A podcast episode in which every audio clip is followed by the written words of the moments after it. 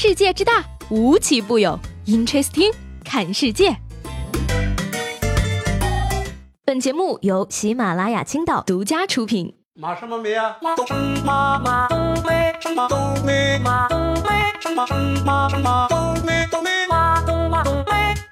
Hello，各位好，欢迎收听本期的 Interesting，我是西贝。很多人说啊，这个九零后呢是朋克一代，为什么呢？这得从养生说起了。年轻人养生啊，有自己的名字，叫做朋克养生。那有人呢就总结了一下特征啊。一边勤勤恳恳的护肤，一边孜孜不倦的熬夜，一边作死一边自救，啤酒加枸杞，可乐放党参，蹦迪时穿秋裤贴上暖宝宝，一边暴饮暴食一边养胃，吃完大鱼大肉再来一盘青菜，就会觉得自己很养生。哎呀，说起来我也是深有体会啊！九零后的自我救赎一定是一边做自己，一边作自己，熬夜一时爽，一直熬夜一直爽啊！毕竟呢，白天为了生，晚上才在活。而脱发呢，很大程度源于你熬夜。你为什么熬夜？是因为值得操心的事儿太多了呀。你得第一时间关注各种英剧美剧，以便日后给国产剧提出发展意见。你得时刻刷微博，紧跟热点，心系天下。还得抓紧时间呢，玩点游戏，调整心态，以免第二天在人群中爆炸。成熟后的生活呢，真的太劳心了。我们不脱发，谁脱发呢？话说这个“再不睡就秃了”这句话，是不是可以意味着秃子不用睡觉呢？是的。连续坚持十天，你就可以得道升天。想起来呢，前两天跟我爸说啊，这个熬夜学习秃顶了。我爸表示说，你不是秃顶，你是贵人不顶重发。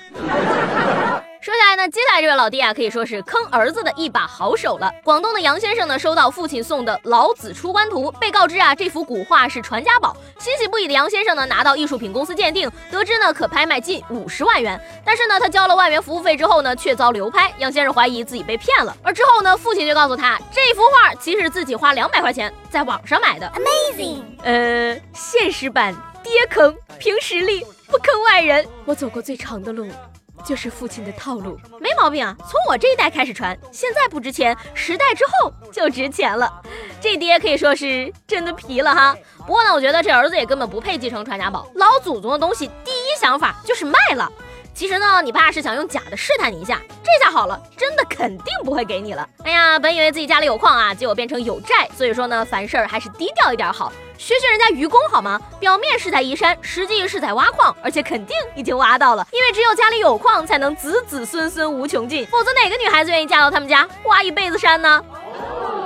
在这儿呢，给大家隆重介绍一户矿家子弟啊。说这个四川乐山的一户人家呢，将香肠挂满了十米长、两米高的阳台防护栏，远远看去呢，像窗帘一样。香肠主人称啊，这些全是自己吃和送朋友的，挂满阳台呢，完全没有任何的炫耀目的。邻居们也表示呢，说他们家相当殷实，这就叫家底殷实啦，这是相当殷实好吗？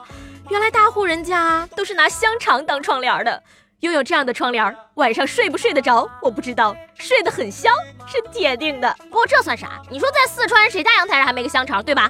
重点呢是人家阳台十米长啊！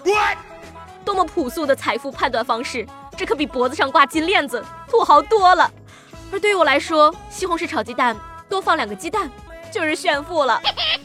说到这个吃呢，一月十三号在华严寺风景区大门口啊，一男一女扭打在一起，女子呢大哭不止。据了解啊，原来两人呢是情侣，腊八节这天呢专门到寺庙来吃午饭。由于女孩子没有吃饱，而男生呢不再让其点菜，争执了起来。女孩子呢更是直接就坐在地上大哭了起来，好惨呐，谈恋爱还得挨饿哟。我觉得吧，女孩子吃的太少了，一点都不圆润啊，盘它。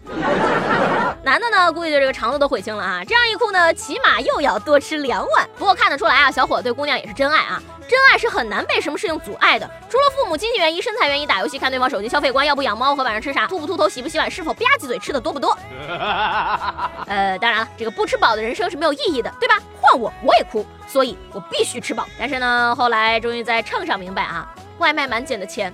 是要加在体重上的。不过呢，我还是要劝姑娘一句啊，你只是吃不饱，有的人吃什么根本就没得选，想吃啥呢，还是自己赚钱去买吧啊！但是不要赚昧良心的钱。说这个一月十二号呢，广西的南宁一名网逃的女子涉嫌非法集资二点五个亿，曾向数百人借款，因为颜值太高呢，被受害者成功认出并且抓获。那据悉呢，这个受害者们在养生馆的门口蹲点，因为她颜值高，一眼就认出来了。围堵成功之后呢，将她移交给警方，目前的案件还在调查当中。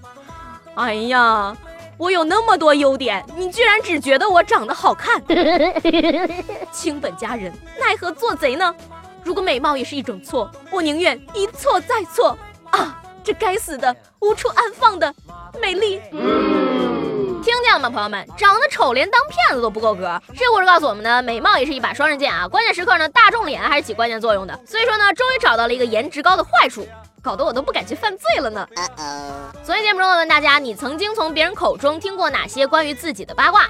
这个西贝小虫粉说了啊，别人口中，你说他怎么那么好看呢？这个算八卦吗？如果不算的话，那就没有了，因为我真的挺好看的。哎呀，我真的佩服你们这些睁着眼说瞎话的朋友。连张图都没有，你敢跟我比美？明君说了啊，有一段时间我得了咽喉炎，严重的时候无时无刻都在咳嗽。后来呢，听我屯子里的朋友说啊，屯子里的人呢说我得了肺结核，不行了。哎，不是我说啊，这位朋友，这都什么年代了？你们屯子里是还没有通网吗？肺结核早就不是不治之症了，好吗？被吃掉的福建人说呢，别人说我丑，你说我这么优秀，再长得漂亮的话，让其他人怎么活呀？这位朋友呢，我觉得你现在应该深刻而清醒地认识到这个问题了。真正优秀的人啊，最大的特质就是谦虚。像你这么自恋的优秀人，考不考虑去整个容呢？陈阳说了啊，说有回去师傅家吃饭，因为师傅家的碗比较小，不小心吃了六碗米。然后师傅就跟一起干活的人说了，传来传去，我就成了一顿饭可以吃一桶米的饭桶了。哎呀，这位朋友，真的心疼你啊！你说你这个食量要是传了出去，那不就跟我一样了吗？从此再也没有人请你吃饭了。最后呢，这位叫做俊景的朋友的回答呢，有点让人心疼啊。他说呢，和一个同事关系很好，经常在一起玩，然后莫名其妙就被说成是同性恋。